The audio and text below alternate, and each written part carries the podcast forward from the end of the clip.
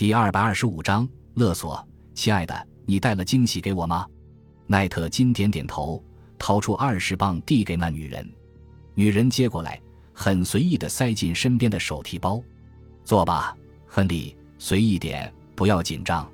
你来是有什么事吗？奈特金装作十分镇定的样子，他觉得有些尴尬，怎么说好呢？女人又笑了起来，没什么不好说的，你就说你想干什么就行了。你知道，很多男人都喜欢干这种事。到我卧室来吧。那女人说什么，奈特金做什么。他跟她走进了卧室。进入卧室后，女人就把门锁上了。女人薄薄的外衣随即滑落。接下来的一切是奈特金以前从没体验过的。三天后，米黄色的普通信封和其他邮件寄回到阿卡西亚街二十七号。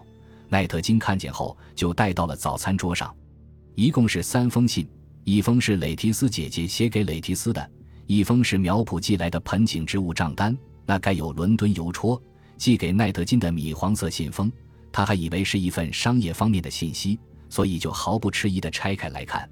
他一看到里面的内容就大惊失色，里面是六张照片，画出的第一张照片上有前几天见面的那个女人的脸。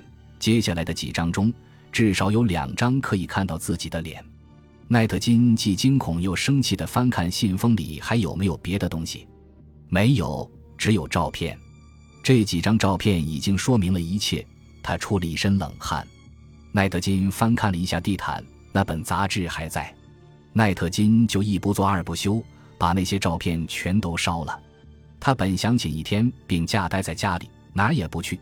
但他怕引起蕾提斯的怀疑，本来没什么事，没病装病请假就更容易让蕾提斯乱猜。于是他打消了请假的念头，装作什么事也没有，把太太的信送到楼上，为她收拾碗筷，然后去上班。奈特金坐在火车上的时候一直在发呆，他在不停地回想早晨发生的那一幕，那些照片让他心烦意乱，直到过了纽克罗斯站，他才弄明白是怎么回事。但是不管怎样。这件事让他心神不宁，一个上午的时间都泡汤了。中午吃饭的时候，奈特金又试着拨打那个电话，但拨了好多遍都无法拨通。他乘出租车直奔贝斯瓦特街的地下室公寓，但是门已经上锁，旁边还贴着出租的告示。他想了很多办法解决这个问题，但都没有用，包括去警察局报警。那本杂志的回函地址都是假的，或者是空住所。所谓的贝斯瓦特街地下室公寓，很可能是那种按星期出租的房屋，是一个用假名的人租了一星期。而那个电话号码很可能是私人的。如果打电话过去，那人肯定会说他上个月出差了，自己也不知道是怎么回事。他甚至有可能说他也正准备报警呢。奈特金就这样回到了家。回去之后，觉得蕾提斯有些不对，她比往常有更多的牢骚和抱怨。她跟丈夫说，她走后有三个电话指名找她，搞得她不得安宁。刚过八点钟，第四个电话就来了。奈特金从椅子上一跃而起，跑到电话机前，紧张地拿起电话。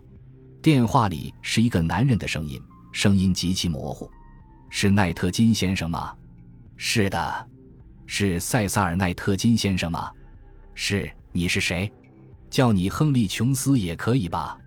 你到底是谁？奈特金有些愤怒，但更多的是惊恐。不用管我是谁，我只问你：上午的小礼物收到了吧？你想干什么？我再问你一遍：照片收到了吗？收到了。好好的看过了吗？奈特金已经出了一身冷汗。看过了。你想怎么样，奈特金先生？面对你那些私密的照片，我真不知道能为你保存多久。你觉得我是把他们寄给你的老板好呢，还是你的太太或者你的客户？请千万别这样。好了，不跟你废话了。不要找警察，找了也没用，他们找不到我。放聪明点，就可以拿回所有的照片，包括底片。你明天什么时候上班？八点二十分。那我明早八点给你打电话，舒舒服服的再过上一夜吧。说完，电话就挂断了。奈特金还傻傻的拿着话筒，等待对方回话。奈特金怎么能过上一个舒服的夜晚呢？这是极其恐怖的一夜。他看着房间里另一张双人床上雷提斯那张气呼呼的脸，他想象着第二天当他上班的时候，另一封邮件恰好寄到，雷提斯拆阅之后知道了一切。他又想到自己的老板本森先生在办公室收到同样的一些照片，或者是一些客户看到这样的照片。不能再想了。不管怎样，唯一确定的事是，如果雷提斯看到这些照片，他会疯的。所以一定不能让这件事发生。直到天亮之前，奈特金一直在自言自语地说这件事。他大概说了上百遍，精神都要崩溃了。早晨八点整，电话果然来了。想的怎么样了？电话里问。想好了。奈特金的声音有些颤抖。是想拿回那些底片吧？对，我想要回那些照片。奈特金先生。我做这件事也费了不少时间和精力，你得做一些补偿吧。我不是很有钱，你想要多少？一千磅。电话那边一点也不含糊。听到这个价码，奈特金吓了一跳。我哪有这么多钱啊？能不能再少点？电话那边冷笑几声。这就要看你的能耐了。你不是有房子和汽车吗？可以抵押贷款啊。记住，一定要弄到钱，而且要快。晚上八点之前，我再给你打电话。说完，电话就被挂断了。而奈特金依然傻傻地站在那里，似乎还没回过神来。他确实有些心烦意乱，但他还是像往常一样走上楼去，在雷提斯脸上轻轻一吻，就去上班了。但是这一天，他并没有坐那里八点三十一分到扎林纽克罗斯的火车，而是一个人走到公园里。找了一张长椅坐下来，默默发呆。他是在想事情，虽然思考不是他常做的事，但现在他真的要好好思考一下了。他在想怎样才能弄到那些钱。他可以向银行借，但是用什么理由呢？说还赌债？不行，他平时从来不沾赌，而且不抽烟、不喝酒，没什么不良嗜好，这个理由靠不住。为了女人呢？这个也不行。认识他的人都知道，他不会养情妇的。怎么样才能借到钱呢？他越想头越疼，越想越没了主意。他可以去报警，警察就会通过假姓名和租出去的公寓追踪那帮人。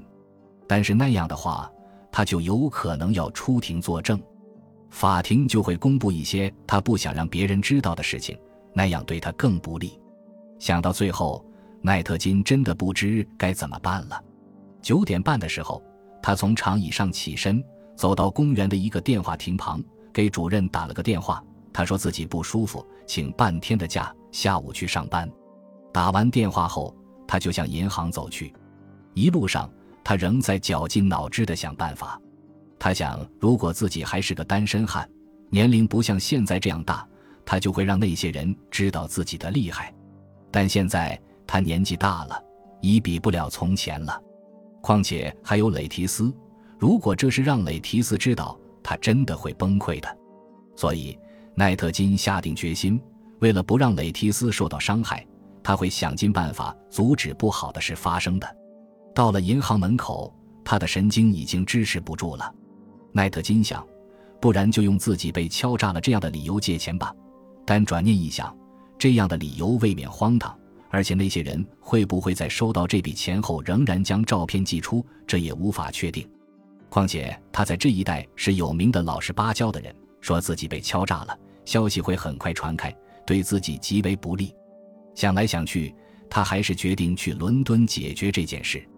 这样，他就乘着去伦敦的列车向那里赶去。进了城，他先到一家商店买了一个带钥匙的钢制钱盒。在另一家商店为太太的生日蛋糕买了一磅糖霜，然后又去另一个地方买了一些培植花草的肥料、捕鼠器、两节电池等日常用品。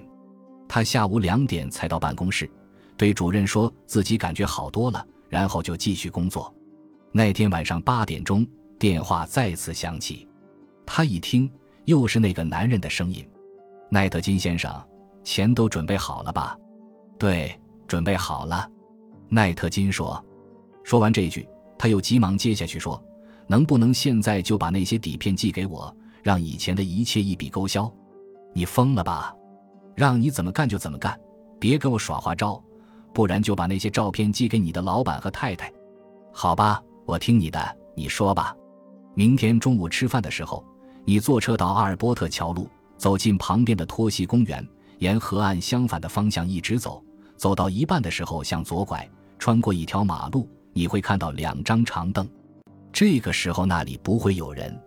把你带去的东西用牛皮纸包好，放在第一张长凳底下。放完后，你就继续往前走，一直走出公园，不要回头，明白了吗？